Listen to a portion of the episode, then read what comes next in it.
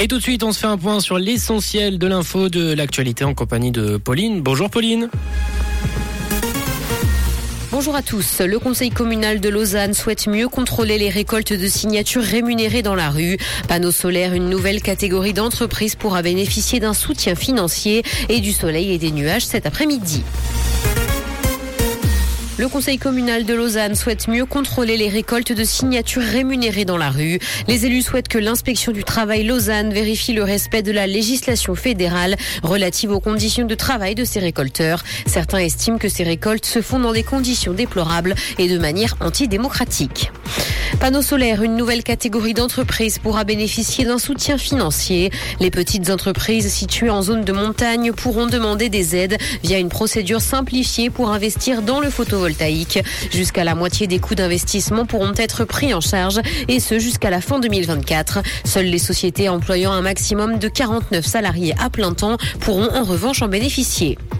Consommation, plus on gagne d'argent et plus on fait ses courses chez COP. Selon un sondage Tamedia, plus le niveau de formation et de salaire sont élevés, plus les Suisses vont faire leurs achats auprès du principal concurrent de Migros. Migros reste cependant et de très loin leader du commerce de détail dans le pays. Exception faite pour les personnes titulaires d'un diplôme universitaire ou d'une haute école. Ces dernières fréquentent les deux enseignes.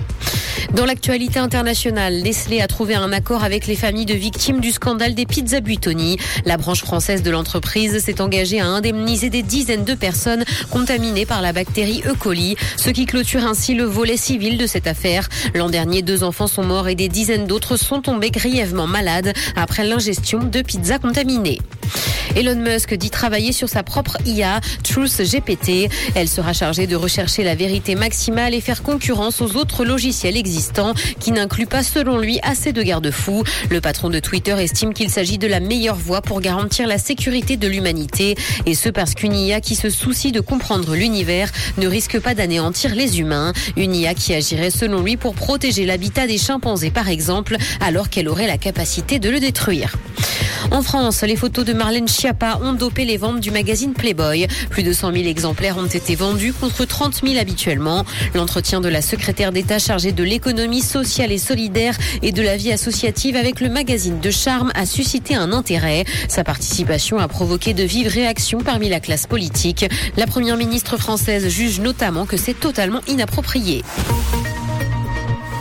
Il va faire beau cet après-midi malgré la présence de quelques nuages. Côté température, le mercure affichera 17 degrés à Montreux et Morges, ainsi que 19 à Genève et Palinges. Bon après-midi à tous sur Rouge. C'était la météo, c'est Rouge.